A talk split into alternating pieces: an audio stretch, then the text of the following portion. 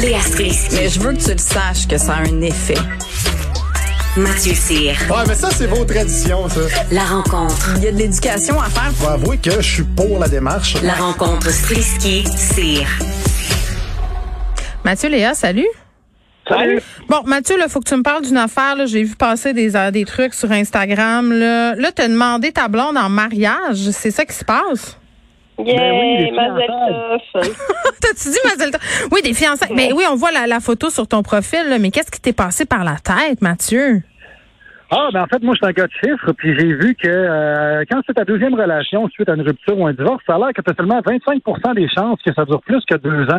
Et comme on, on est rendu à ça, ben, je me suis dit, hey, on a des bonnes chances que ça t'offre longtemps. Bon, est-ce que tu te maries en société d'acquet ou euh, sais-tu? Ah, ah c'est à qui je parle, c'est Pierre-Yves? Non, non, mais tu parles au gros bon sens. Je parle au groupe ouais, sûrement, euh, mais on ne sait pas encore si on va se marier. Mais pour ce qui est des, des fiançailles, euh, je trouvais ça cool. euh, ça faisait ça faisait longtemps que je voulais fiancer ma blonde, puis là, j'attendais le bon moment, puis là, c'était parfait. Wow, wow. Mais, tu là, sais, attends, non. wow, non, excuse, euh, ouais, là, on a tiqué la même affaire, Léa. T'es pas sûr que tu vas te marier? Non, je suis pas sûr que je vais me marier. Je veux dire, si tu regardes Pierre Foglia, il était fiancé avec sa blonde depuis je sais pas combien d'années. Puis euh, je trouve que ça ajoute un petit quelque chose de de l'autre est pas pris pour acquis. Tu sais, quand tu te maries, je veux dire, à un moment donné, euh, il y a beaucoup de gens que je connais qui restent avec leur, euh, avec leur femme ou euh, des, des filles qui restent avec leur mari parce que euh, tu sais, ça vient qu'un split de maison, ça vient qu'un split de patrimoine, puis euh, j'ai vraiment pas le goût que ce soit ça qui me retienne à la personne que j'aime. Ouais, mais il y a aussi quelque chose qui a été créé pour les gens mariés qui s'appelle l'adultère, là. Ça, ça, c'est très bon, ça. Hey, non, mais tous les deux, genre, je, je, je, c'est vendredi, puis je suis fatiguée, fait que je vais pas pouvoir m'obstiner trop longtemps, mais, mais non. Premièrement, Mathieu, tu dois te marier si t'es fiancé. Voyons. pauvre elle, la gestion des attentes, qu'est-ce que t'en fais? C'est sûr qu'elle espère. T'es obligé. T'es obligé. Ben, je vous laisserai parler à ma blonde. Oh, attends, on va l'appeler. On va l'appeler, on va lui demander euh, qu'est-ce que- qu'est-ce qu'elle pense de tout ça. Moi, j'ai une question très euh, très technique, Mathieu, OK? Vas-y. Là, mettons, là, parce qu'il y a deux. y a- moi, j'ai tout analysé ton compte, là. Tu comprends que je t'espionne, c'est un peu creep. Euh, Il y a une photo où tu es à genoux devant elle et une autre photo, c'est un selfie, mais la première photo, c'est qui qui l'a pris? Puis dans le fond, euh, est-ce que vous l'avez reprise ou c'était vraiment sur le moment? Je me posais la question sincèrement, le bien de signe. Ah, ah, ah, je sais qu'on a une réalisatrice dans la place. Mais Ben oui. euh, on l'a, ça a été, ça a été euh, sur le moment. C'est un ami qui l'a pris. Puis euh, vraiment, j'ai été, ça a été long là parce que j'étais, j'étais à genoux pendant. C'est la première fois que je parlais pas pendant genre deux trois minutes. Fait que- Bon, là, ça devait être Ah, reposant. oui, ma blonde aussi a trouvé ça spécial. Fait qu'après ça, elle dit, ben là, euh, qu'est-ce qui vient après ça? Puis là, j'ai dit, ben écoute, euh, ça fait deux ans qu'on est ensemble, on bâtit plein de projets ensemble, t'es vraiment une inspiration, puis je t'aime, puis voilà. Fait que c'est allé comme ça, c'est Mais- sorti super maladroitement. Écoute, c'était wow. Non, mais l'amour, l'amour, c'est fait pour être maladroit, mais pour vrai, je t'ordonne de la marier si tu l'as fiancée. Je vais, te- je vais te talonner. Je, je sais pas où tu habites, mais je te croise dans des shows, Mathieu. Je vais te talonner, je vais te le demander à chaque fois. C'est Canada. Moi, je, je vous ordonne de faire ce dont vous avez envie. Euh, mais félicitations, vous êtes cute, vous êtes beau, puis euh, j'ai déjà parti un pool euh, sur la date de votre divorce. OK. Wow! Vous me connaissez, je suis là pour être de mauvaise foi. Moi, je fais la promotion du divorce. Qu'est-ce que tu veux? Je suis une femme de mauvaise vie, une sorcière, la succube, une vipère perfide. Euh, les évêques français qui évoquent euh, que le secret de la confession, toi, chose, c'est plus fort que la loi, c'est plus fort que la police. Euh, Léa? Oui, il semble dire que c'est plus fort que la loi, que les lois de la République. Euh, OK. Je souhaite bonne chance parce que s'il y a bien quelque chose que les Français aiment, ce sont les lois de la République. Euh, Oui. la République, tu sais. Donc, euh, ils- je pense qu'ils ont été rapidement corrigés pour dire que non, c'est absolument pas vrai et que euh, un prêtre qui apprendrait en confession que euh, un mineur de moins de 15 ans, cela dit, est, est- est touché euh, de manière euh, non conforme sexuellement ou juste touché sexuellement en fait. Oui, Ou parce que toucher un mineur de façon non conforme, c'est pas mal tout le temps ça, là.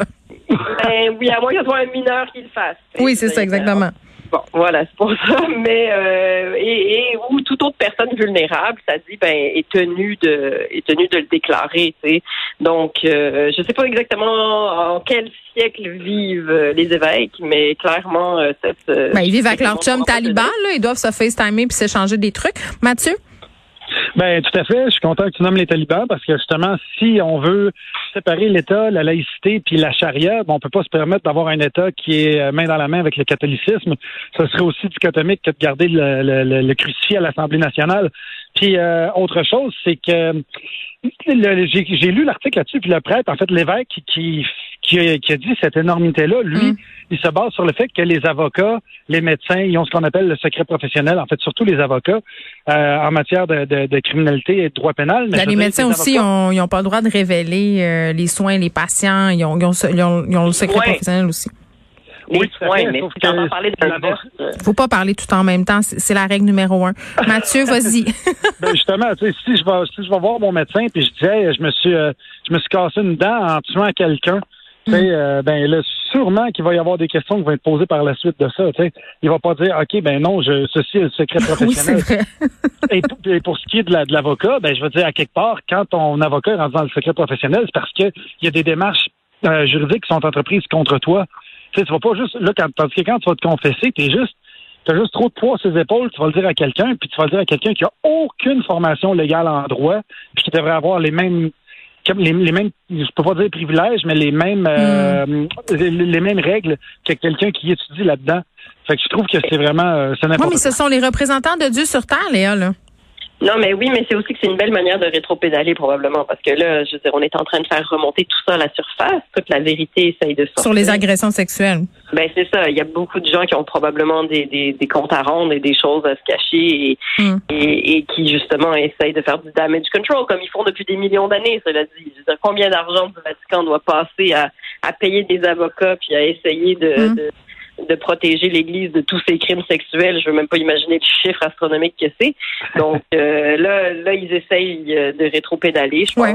essayer de, de, de se justifier. Bon, je pense que c'est bon qu'on se rappelle qu'on est en 2021 puis pas en 1621 là, les évêques euh, plus forts euh, que la loi. Puis là on se parle des avortements euh, au-delà de six semaines là, ça avait été compromis au, au Texas là, ça a repris là euh, c'est au lendemain d'une décision de la justice qui a bloqué justement cette loi là qui les interdisait. Mais mais cette histoire est complètement folle euh, que ça même être pu- euh, même que ça ait même pu être envisagé là, être mis dans les cartons qu'on puisse l'interdire. Moi ça m'a donné tellement froid dans le dos Mathieu Ben, en fait, c'est, c'est oui, c'est une histoire qui donne froid dans le dos, mais c'est une bonne nouvelle pour une fois. Euh, c'est un juge qui s'oppose avec un beau document de 130 pages, puis que il, il- il a vraiment bien monté son affaire pour justement contrecarrer ça au niveau juridique. C'est là-dessus justement qu'il faut s'obstiner parce que tu sais, au point de vue moral, Mhm. chacun a sa moralité. Moi, de mon point de vue, si tu es contre l'avortement, ben ce que je ferais, c'est que toutes les personnes qui se disent ouvertement contre l'avortement, ben je les obligerais à adopter le bébé qui n'a pas été avorté. c'est quand tu es rendu avec euh, 22 personnes chez vous en bas de 18 ans, peut-être qu'à un moment donné, tu te dis Ouais, je suis peut-être un petit peu plus pour. C'est, Léa? Mais moi, je suis juste rassurée. Je pensais que ça prendrait beaucoup plus de temps avant qu'on puisse s'opposer à ça, surtout qu'on voit que la Floride commence à vouloir euh, s'inspirer du Texas, ce qui est vraiment pas euh, rassurant parce que c'est ça, ça fait une espèce de traînée de Ça, poudre. c'est pas comme un exemple à suivre. là. La Floride, come on, c'est la bosse des. Ben, La Floride. C'est vrai que c'est la bosse du Sud. Mais euh, donc, je sais pas, je trouve ça rassurant quelque part que, tu sais, on- quand on lit ça, on a l'impression que les États-Unis sont juste en espèce de perdition puis que ça va être ça pour toujours. Mais finalement, il semble encore y avoir des gens qui ont du gros bon sens et qui se battent contre les forces très conservatrices en place. On va Voir, Ben, euh, on veut pas finir comme dans Handsman, euh, là, la, la série où euh, l'espèce de dystopie où les on garde des femmes quasiment dans des enclos pour les faire se reproduire. Ça faisait très ça, honnêtement, cette affaire-là. Là. Ben oui, ça fait très ça, surtout que t'as même pas le droit. Puis c'est surtout l'espèce de, de, de perversité de ça, c'est qu'ils disent que t'as le droit de te faire avorter avant six semaines, mais tu tout le monde sait qu'une femme généralement qui sait pas qu'elle va tomber enceinte, ben elle s'en rend compte souvent après six semaines. Fait que c'est l'espèce de euh, c'est juste de la perversion, c'est du contrôle total de la vie sexuelle des femmes et de leur corps. Puis en tout cas, je trouve ça complètement arriéré. Je pourrais vous en parler pendant deux heures, comment ça me fâche. Ouais, mais là, euh, on n'a plus d'heure, On a une on, on a plus de temps. Je vais vous laisser aller à votre fin de semaine. J'espère que pendant votre week-end, vous allez, euh, ben Mathieu, tu vas réfléchir au vœu sacré du mariage et euh, Oui, vous sûr. allez penser aux évêques et penser que partout où vous allez, les évêques vous surveillent, hein, sont au-dessus des lois eux autres.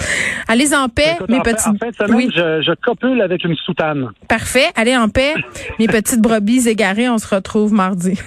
Amen. bye bye.